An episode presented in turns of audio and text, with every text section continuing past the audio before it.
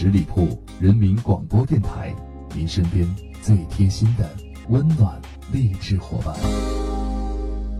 十里铺人民广播电台《密史趣谈》量子播讲，在今天咱们来说一个跟蟋蟀有关系的丞相。历史上啊有这段记载，管这位丞相啊叫蟋蟀丞相。为什么管他叫蟋蟀丞相啊？那么这个人叫什么呢？这个人叫贾似道。啊，贾似道一提起来，您耳熟能详，太了解这个人了。他虽然是不通政务，但是呢，精于斗蟋蟀，还专门给斗蛐蛐、斗蟋蟀呀写了一个专著，叫《促织经》。啊，所谓的这位蟋蟀丞相，他就是大宋朝理宗年间权臣贾似道。贾似道在理宗这一朝权势太高了，甚至说理宗皇上跟他叫什么呢？叫师臣，文武百官管他叫周公。啊，在蒙古国退兵之后，贾似道的权势到了顶头了，到了鼎盛时期了。甚至那个时候，隐隐约约都和李宗能够比肩了，就出现这么一种苗头了。那么，这位位极人臣的贾似道，他是怎么走到这一步上来的呢？今天就来好好的研究研究，和您各位说一说。贾似道他能够获得这么重大的成就，最先头一条要感谢的是他的父亲贾赦。这位贾赦。介绍一下，是南宋时期很著名的抗金将领。您翻开史书，描写这位的那个文章很多。后来呀，他在贾似道十一岁的时候去世了。贾赦死得很早，但是这也让贾似道呢，凭借他父亲的蒙恩，就进入到朝堂。当时呢，被任命为嘉兴司仓啊，吉田令。官职不大，专门负责呀农业这摊活。哎，第二一条，贾似道还要感谢自己的姐姐。啊，头一条感谢父亲，第二条要感谢姐姐。他的姐姐了不起呀，当时那是尊为贵妃，贾贵妃。贾似道的姐姐当时深受李宗的宠爱，位居贵妃之位。那就正是爱屋及乌啊，贾似道才得以被李宗重用了。啊，我认识你了，你是我媳妇儿的弟弟。哎，此后是一飞冲天，青云直上。咱们说，如果他没有这么一个贵妃姐姐在皇帝的耳边吹风啊，吹这个枕头风，那么贾似道他是绝对不可能这么快的手握重权，并且位居在权力的中心。最有可能的是什么呢？像其他的普通人一样，慢慢的你熬资历，拼政绩。想方设法拉拢权力中心这个位高权重的人，联系好了，经过这些人的推荐，再慢慢的提拔你、提升你。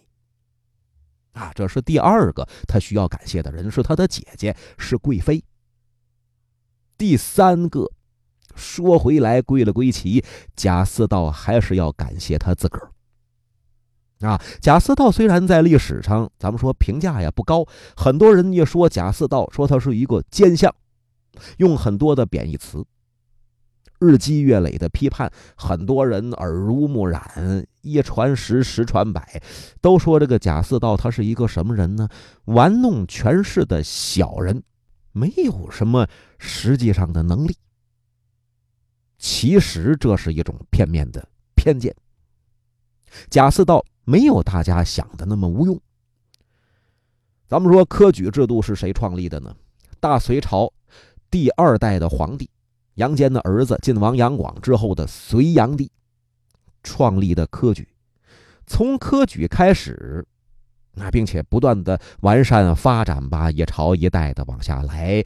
中国古代的官员这种选拔，大多数都是从科举考试而来。特别是到了宋朝之后，重文轻武，那是更明显了。没学问，没学问，甭当官啊！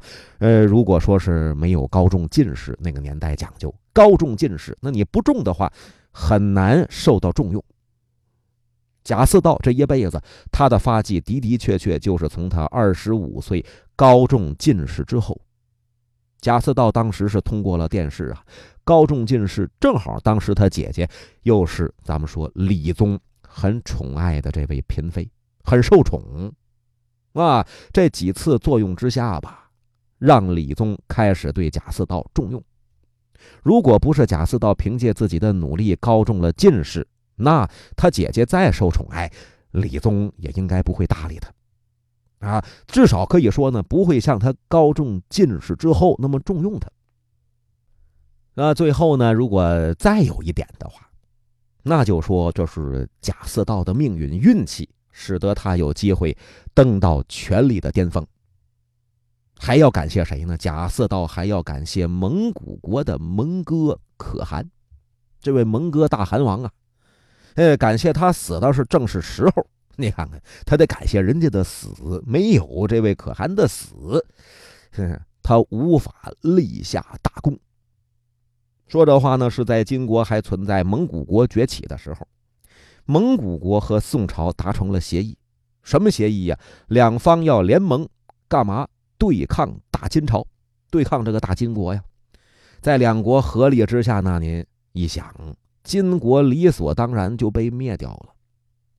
但是当时金国灭亡之后，蒙古国翻脸不认人，啊，搂炮往里打呀，调转了枪口就对准了大宋，撕毁当时立下的盟约，矛头调转了，对准宋朝了。蒙古铁骑呀，那是您可想而知，挥师南下，打你个措手不及，入侵南宋啊！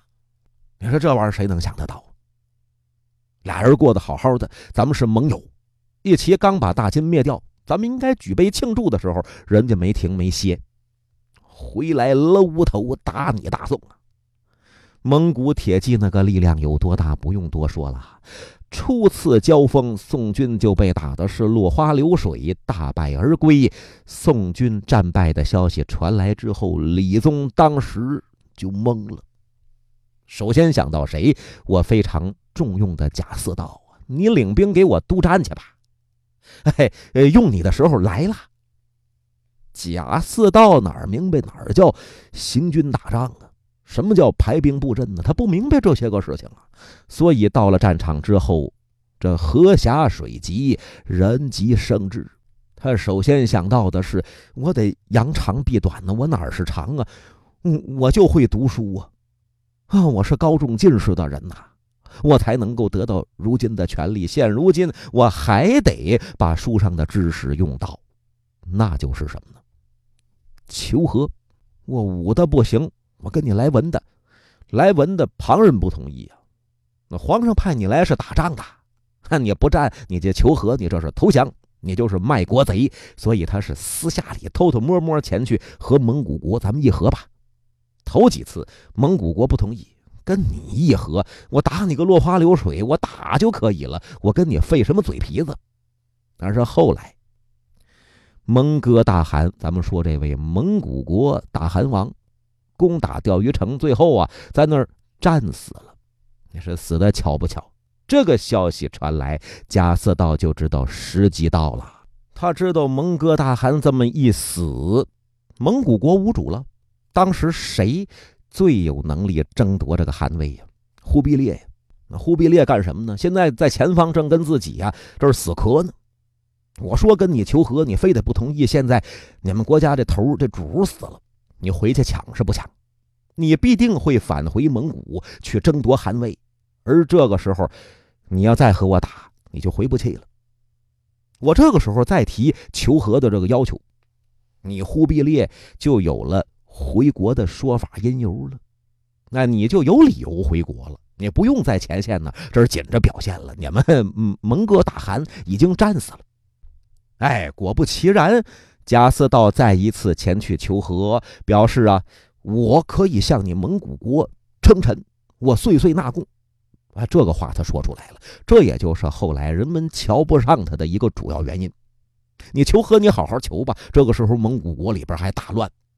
你何必这样低头纳手呢？